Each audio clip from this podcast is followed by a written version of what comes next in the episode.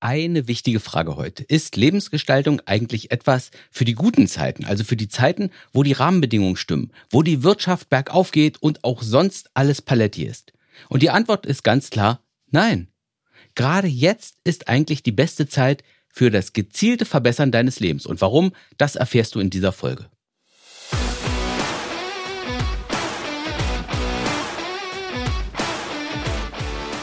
Also, wir haben September 2022 und viele von uns machen sich gerade Sorgen. Die Inflationsrate, die liegt bei 8%. Benzin kostet tatsächlich 2 Mark, nein, 2,10 Euro. Und was mit dem Strom und mit dem Gaspreis ist, das weiß keiner so richtig. Aber man kann sagen, es gab schon mal bessere Zeiten. Und was macht man jetzt?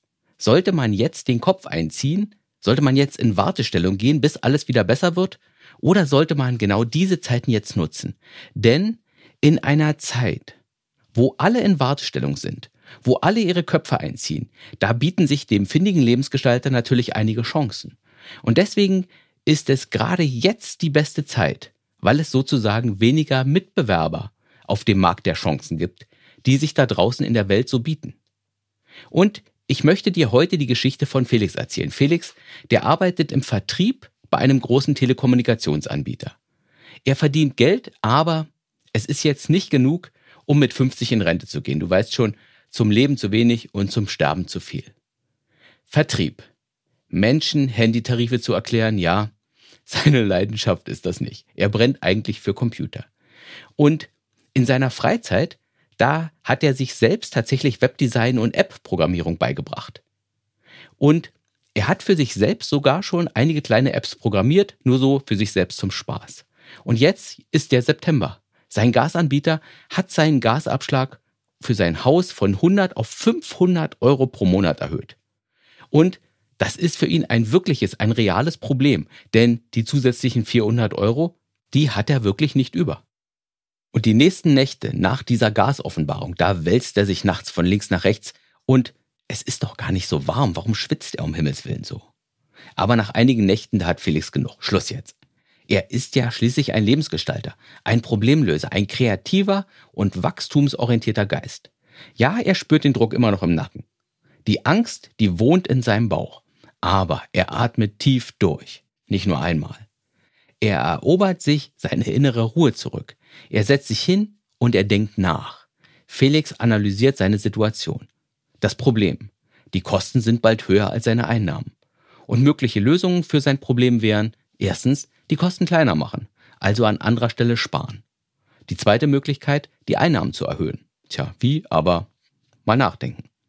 Die dritte Möglichkeit, Dinge zu verkaufen, die er hat, um die Zeit zu überbrücken, bis die Gaspreise wieder sinken. Also wir hoffen mal, dass sie wieder sinken. Und wenn man sich jetzt länger hinsetzen würde, wenn man noch weiter kreativ sich anstrengen würde, dann würde man noch auf andere Lösungen kommen. Aber wir bleiben jetzt mal bei diesen drei. Felix schaut sich die drei Möglichkeiten an und er merkt, sein Haus, das will er nicht verkaufen. Und sein Auto, das braucht er auch, weil er auf dem Land wohnt. Kosten einsparen geht leider auch nicht. Das hat er nämlich in der Vergangenheit schon einmal gemacht und jetzt sind alle Kostensparmöglichkeiten bereits ausgeschöpft. Also bleibt ihm nur, seine Einnahmen zu erhöhen. Vielleicht mit einem Nebenjob oder indem er sich einen Job sucht, in dem er mehr verdient. Also geht er zur Inspiration ab zur Jobbörse im Internet. Er schaut leicht lustlos bei den Vertriebsjobs. Lustlos, weil er hat ja schon einen Vertriebsjob, der ihm keinen Spaß macht. Aber es hilft ja nichts. Also schreibt er sich die passenden Anzeigen raus. Nur aus Neugier surft er noch im IT-Bereich der Jobbörse rum. Und bumm, da suchen sie doch tatsächlich einen App-Entwickler. Schnellvorlauf April 2023. Felix arbeitet bei diesem Verlag und sein Job ist es jetzt, die Verlags-App weiterzuentwickeln. Und er wird jetzt immer noch nicht mit 50 in Rente gehen können, aber er geht wieder gerne ins Büro. Und er verdient tatsächlich 1000 Euro im Monat mehr, weil IT-Jobs eben wirklich gut bezahlt werden. Und um die Sache mit der Rente mit 50, da kümmert er sich einfach später. Schließlich ist er ja ein Lebensgestalter. Und diese Geschichte, die ist natürlich frei erfunden. Aber dann doch nicht so ganz. Ich habe die Story nämlich aus vielen kleinen Geschichten zusammengesetzt, die wirklich passiert sind. Also mir selbst passiert oder Lebensgestaltern, die ich kenne. Und in all diesen echten Geschichten gibt es ein Muster, und zwar, dass es so viel einfacher ist, sein sicheres Nest zu verlassen, wenn die Umstände schwierig sind. Es braucht oft als Auslöser eine Krise, ein Problem, eine große Herausforderung, damit wir die Energie und den Mut mobilisieren können, um unser Leben auf eine bessere Ebene zu heben. In solchen Situationen, da zeigt es sich dann, wie gut du darin bist, einen kühlen Kopf zu bewahren und deine Ängste im Zaum zu halten und deinen Verstand zu benutzen. Manche von uns, die sind von Hause aus mit diesen Fähigkeiten gesegnet.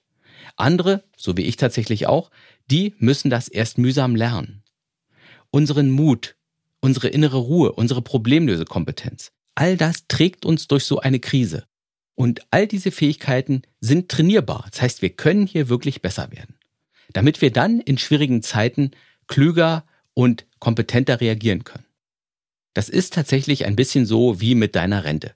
Du investierst heute Geld, damit du im Alter davon leben kannst. Und Lebensgestalter, die investieren heute Zeit und Energie in das Training ihrer mentalen Stärke, damit sie in schwierigen Zeiten besser und klüger handeln können. Zurück zur ursprünglichen Frage. Ist Lebensgestaltung also etwas für die guten Zeiten? Und meine Antwort, die kennst du, sie lautet Nein.